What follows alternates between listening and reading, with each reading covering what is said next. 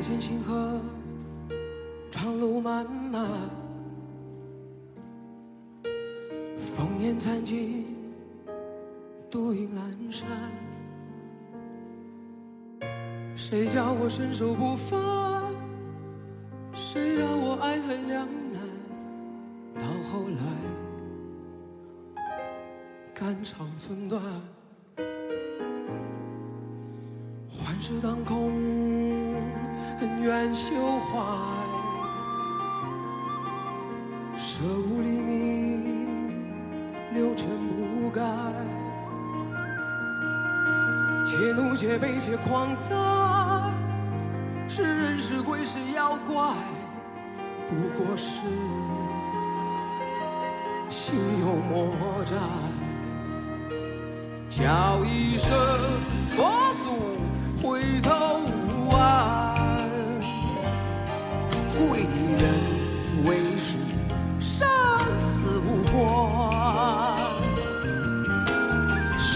不是真假界，尘缘散聚不分明，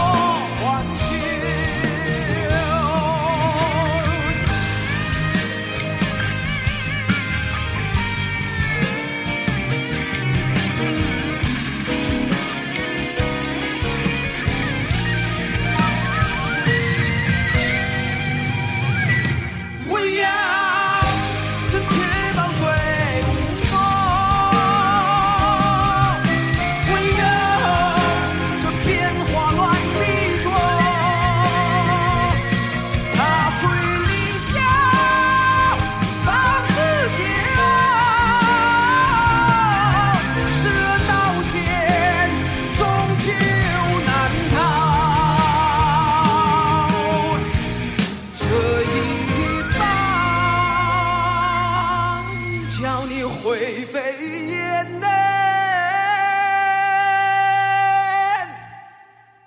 灭。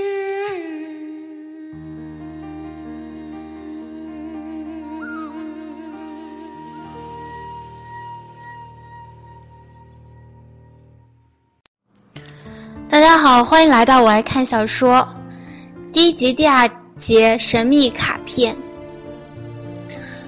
穿过两条街，走了大约二十分钟，他来到一处二手废旧卡片收购站。嘿，伙计来了！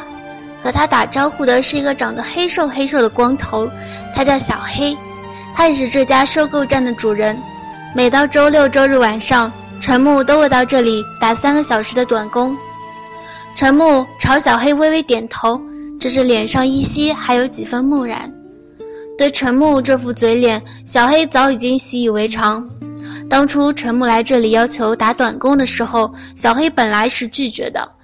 这家收购站从他父亲开始就一直是一个人打理，到了他手上也同样一直是他自己打理。雇人小黑可付不起那工钱。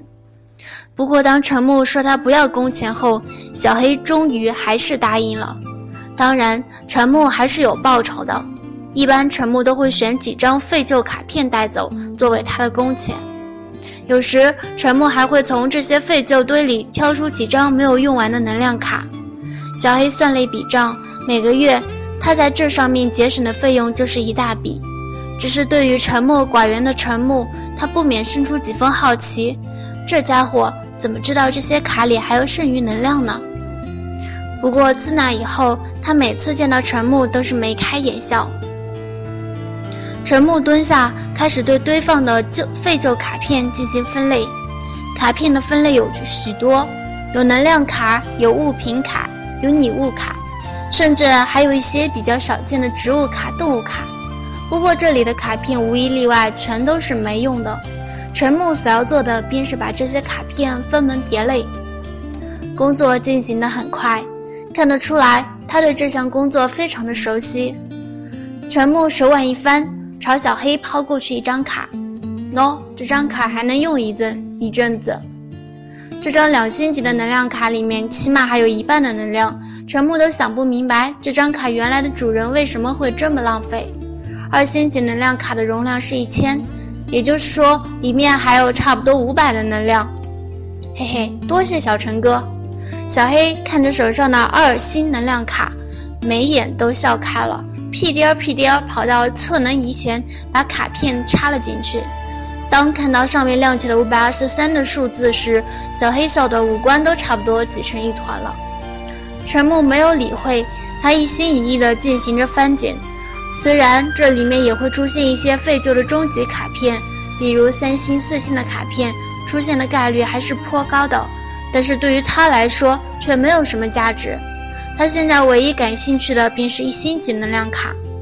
三年的制作生涯让他对这种最普通、最低级的卡片有自己的理解。一星能量卡的制作方法并不只有一种。陈木就已经从这里收集了十二种不同结构的一星能量卡，这些结构各异的一星能量卡给陈木的启发颇大。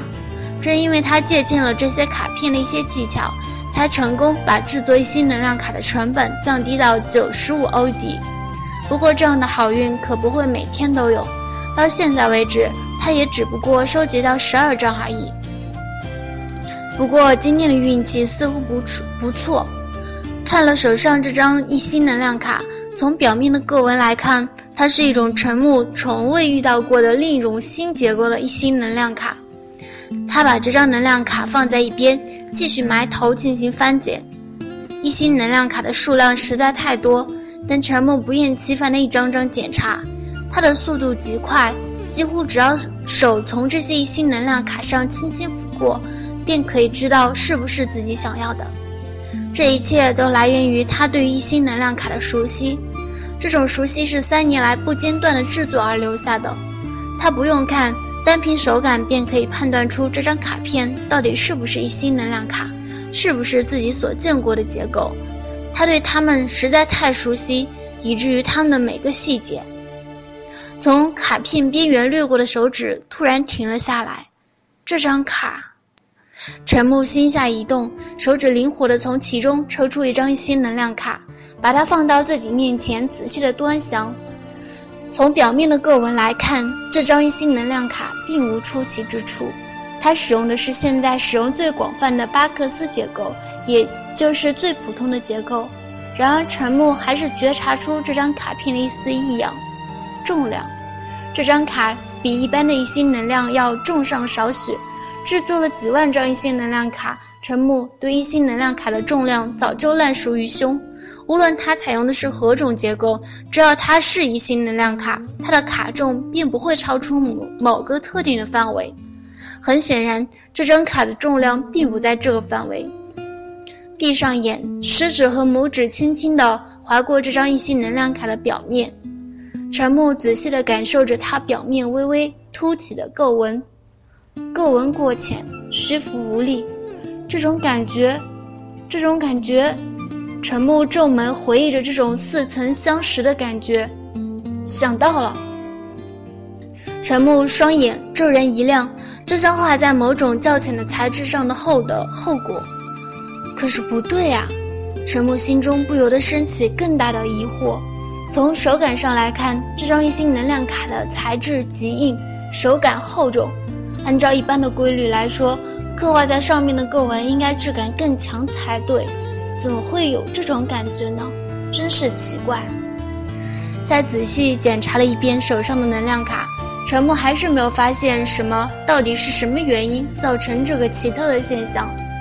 勾纹没有任何的错误，而且从笔触的流畅和优美来看，这绝对是大师级的水准。即使自己做了三年的一星能量卡。但是以自己的功力也没办法画出如此优美的线条，这也让陈木更加的疑惑了。大师级的一星能量卡，这种说法本身就有些奇怪。哪位大师会去制作一星能量卡？如果手上是一张五星能量卡，反而陈木会觉得更加正常一些。想了想，陈木便把这张有些奇怪的卡和刚才自己发现的那张新结构的一星。级的能量卡放在一起。终于完成工作的陈木长舒一口气，一直全神贯注工作。他现在觉得有些疲惫。这两张卡我带走了。陈木朝小黑扬了扬手上的两张一星能量卡，没问题，没问题。小黑笑眯眯地说：“他今天收获可不少。陈木今天帮他找到了五张没用完的能量卡，他的嘴都快笑歪了。”在小黑心中，陈木这个家伙是颇有些古怪的。看他的穿着，一看就知道是穷人家孩子。像这类穷人家孩子，对每一点可以节约的地方都绝不放过。自己手中的这些没有用完的能量卡，在他们眼中可是一大笔钱啊！陈木却奇怪地对这些没有用完的能量卡并不上心，反而对那些一星能量卡大感兴趣，而且还都是用完的能量卡。当然，这些只会在他心里想想，他还巴不得这样。倘若陈木要是正常的话，那自己手上的这些能量卡可就落不到自己手上了，这可都是钱呐！一边在心中自我陶醉着当初他的先见之明，一边笑眯眯地送走陈木。回到家中已经是晚上十点，胡乱吃了一点东西，陈木便迫不及待把今天得到的两张能量能量卡取出来研究。第一张新能量卡就让陈木眼前一亮，这是一种他从未见过的结构，繁复构纹由淡蓝色的线条组成，布满整张卡面。这张一星的能量卡扑克牌大小，材质带有一丝柔性，卡面光滑。但是如果仔细抚摸的话，能感受到凸起的构纹。普通人看到这样复杂的图案，只怕会觉得头昏眼花，不知从何下手。陈木却看得两眼放光。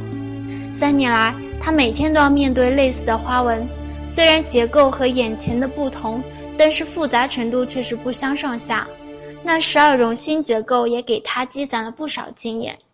要推敲一种卡片上的构纹结构的话，一定要找到它的起笔点，也就是它第一笔的落点，然后循着线条脉络不断的深入，才会比较容易理解。一些能量卡虽然复杂，但是在所有的卡片里却是最简单的一种。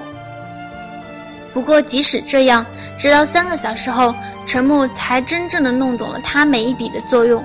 不过，要想做出同样一张一星能量卡，他还需要大量的练习。但是他放弃了这个意图。大量的练习就意味着大量的消耗，起码到现在，他虽然略有储蓄，还并不足以让他如此挥霍。最重要的是，他已经计算过，这种新结构的一星能量卡的成本，比起他现在制作的那种，在成本上还要略高一点。花大量的金钱去练习一种对自己没有任何意义的新结构。并不是他的作风，但是这张能量卡还是有值得借鉴的地方。一个回形压缩结构，也许可以融入自己的能量卡结构之中。陈木思忖着，手指却不由自主地从另一张能一星能量卡上划过，他的目光落在第二张刚刚获得的能量卡上。